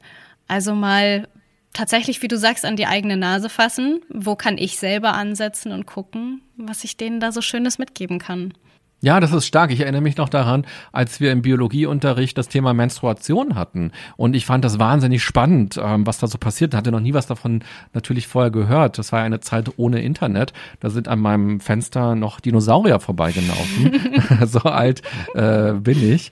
Und ähm, dann habe ich meinen Eltern das erzählt und ich war irgendwie richtig enttäuscht, weil die nicht mitgeredet haben. Also weil ich einfach, ich habe denen das erzählt, oh, heute haben wir darüber und dann passiert das und wisst ihr eigentlich und so. Und ähm, ja, und ich, ich erinnere mich heute noch immer an diese, an dieses Gefühl der Enttäuschung, ja. dass da kein Interesse erstmal aus meiner heutigen Sicht so äh, wiedergespielt wurde und dass es den Dialog nicht gab. Und klar, die haben meine Hausaufgaben sich angeguckt äh, oder mussten ja auch irgendwie mitmachen oder wie auch immer das war.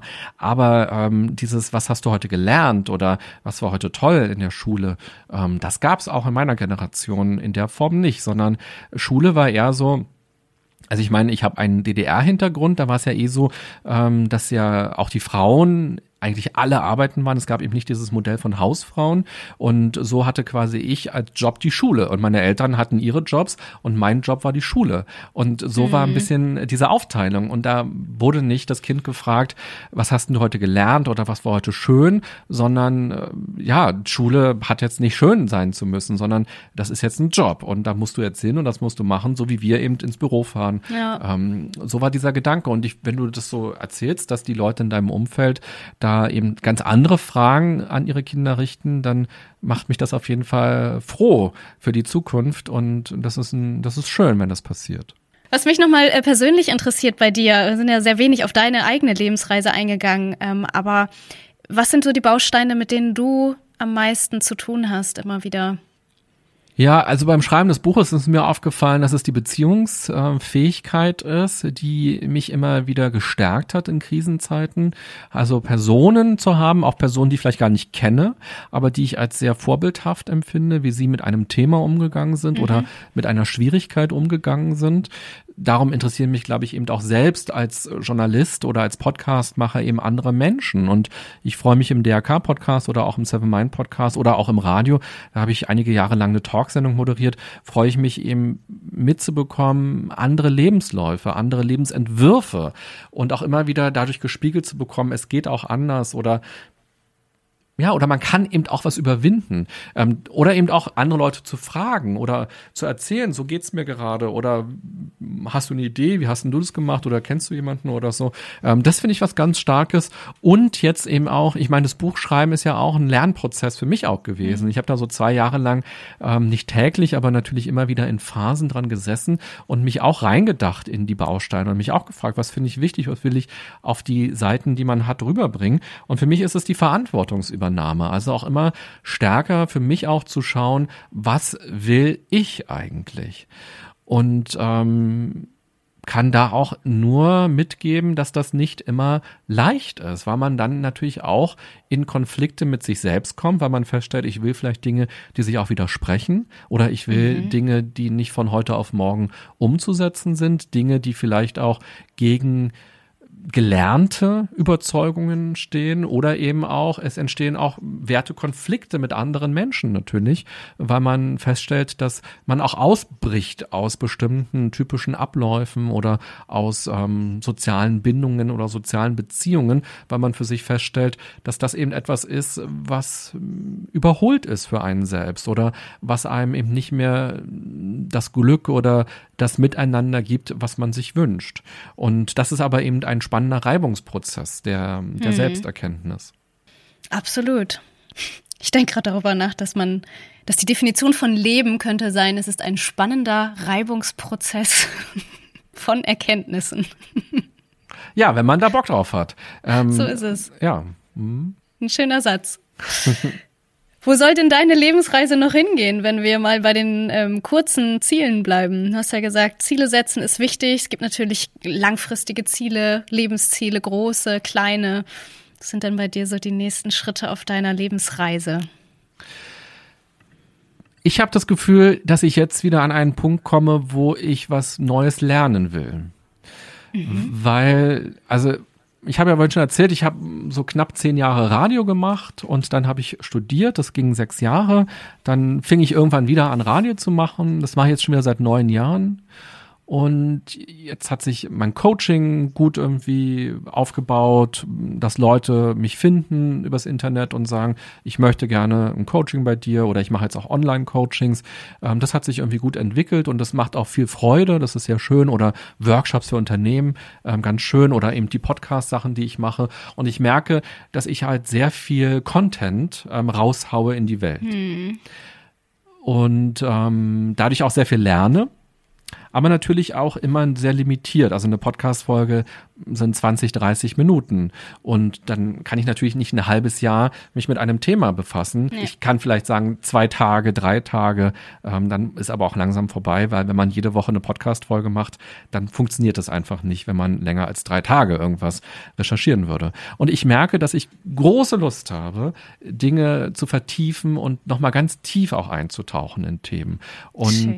da etwas zu lernen, das finde ich gerade sehr spannend. Und auch das Leben auch noch mal noch bunter und noch vielfältiger auch ähm, zu sehen. Und dieses aus der Komfortzone rauszukommen, ist etwas, was ich immer, wenn ich Anfragen bekomme, die irgendwie mich aufregen, also im positiven Sinne aufregen, ähm, Aufregung erzeugen bei mir, dann weiß ich, da möchte ich zusagen, weil da ist genau das Lernfeld und das ist genau das, mhm. ähm, was ich spannend finde und das möchte ich gerne machen. Eben auch gerade mit dem Gedanken der Endlichkeit und des Vorbeiseins, weil es einfach sehr schade wäre, wenn man irgendwie Richtung Himmel aufsteigt oder wo auch immer und dann so denkt, ach man, das, das, das, das, das habe ich jetzt auch nicht gemacht. Ja. Ähm, natürlich wird man nicht alles machen, aber vielleicht ein bisschen mehr von dem, was man träumt, auch umsetzen. Aber positiv bleiben, ne? Sagst du zum dritten Mal, morgen könnte es vorbei sein. das ist ja die Frage, ob das so negativ ist, sondern also es gibt ja diesen Gedanken Carpe Diem, ja, nutze ja. den Tag. Und es gibt den anderen Gedanke, ähm, der heißt Memento Mori. Bedenke, dass du sterblich bist. Und im Grunde mhm. ist es mhm. genau das Gleiche. Also nutze den Tag. Ja, warum denn? Naja, wenn ich wüsste, ich wäre tausend Jahre alt, dann könnte man sagen, du musst ja nicht jeden Tag genießen und nutzen. Ja. Also da ist ja die Endlichkeit drin und Memento Mori ist eigentlich eine ähm, auch eine Form der Achtsamkeitsübung aus dem alten Griechenland, dass man gesagt hat, ja, denke jeden Tag einmal daran, dass du sterben wirst, dass du sterblich bist. Und was verändert das in deinem Leben? Und das ist ja eigentlich was sehr Positives, dass man ähm, das mit einpreist und dass man eben nicht zu viel Zeit mit virtuellen Kühen verbringt, dass sie okay sind, ja. aber nicht zu viel Zeit. Weil, wenn man sterblich ist, dann ist die Zeit wertvoll. Oder eben auch die Menschen in meiner Umgebung sind ja auch sterblich. Und dann ist eben auch die Frage, ja. wie wollen wir denn die Zeit miteinander eigentlich verbringen? Und was will ich tun? Oder auch ähm, auf den Job bezogen, die Talente, die man hat, die Fähigkeiten, die man hat, wo sind sie denn am besten aufgehoben und wo vergeudet man es vielleicht auch? Ja, jeden Tag gibst du uns so viele Fragen mit. Das meine ich damit. Die sind so tiefgründig. Und deinen Lebensweg, deine Lebensreise, wo soll die für dich hingehen? Ja, spannend. Ähm, bei mir ist es tatsächlich Autonomie, das große Thema. Und äh, die Frage, vor drei Jahren wollte ich mich schon mal selbstständig machen, habe es nicht gemacht. Traue ich mich jetzt endlich? Mhm, ja, spannend. Auch. Und das ist ja auch spannend, da du ja mit dem Podcast auch angefangen hast vor kurzer Zeit, dass deine Hörerinnen und Hörer dich dann ja auf dieser Lebensreise irgendwie auch begleiten. Und Absolut. vielleicht in einem halben ja. Jahr, wenn du so eine ähm, Speed-Dating-Vorstellungsrunde machst, kommen ganz andere Dinge, die gerade in deinem Leben sind. Und auch so eine ja, Entwicklung oder ein Wachstum ist vielleicht dann auch nochmal zu hören. Ich hoffe es, ich hoffe es. Schön. Ich freue mich jedenfalls, dass du uns auf deine Lebensreise mitgenommen hast. Irgendwie ja heute auch so ein bisschen auf meine. Das war ja, hat sich sehr vermischt, aber es ist ja auch ganz schön. Danke ja. für deine Zeit. Danke für deine Einladung und ja, alles Gute für deine Lebensreise und für die Lebensreisen der Hörerinnen und Hörer. Das war nicht unbedingt die ganze Lebensreise, aber zumindest mal die Reise durchs Buch von René Treder, das ich euch dringend ans Herz legen möchte. Ihr findet es unter dem Titel Das Leben so nein, ich so doch oder auch verlinkt in meinen Show Notes. Das ist vielleicht ein bisschen einfacher. Wenn euch die Folge gefallen hat, dann drückt doch gerne auf Abonnieren oder lasst mir eine Bewertung da. Und dann hören wir uns hoffentlich in zwei Wochen wieder. Bis dahin genießt die Sonne.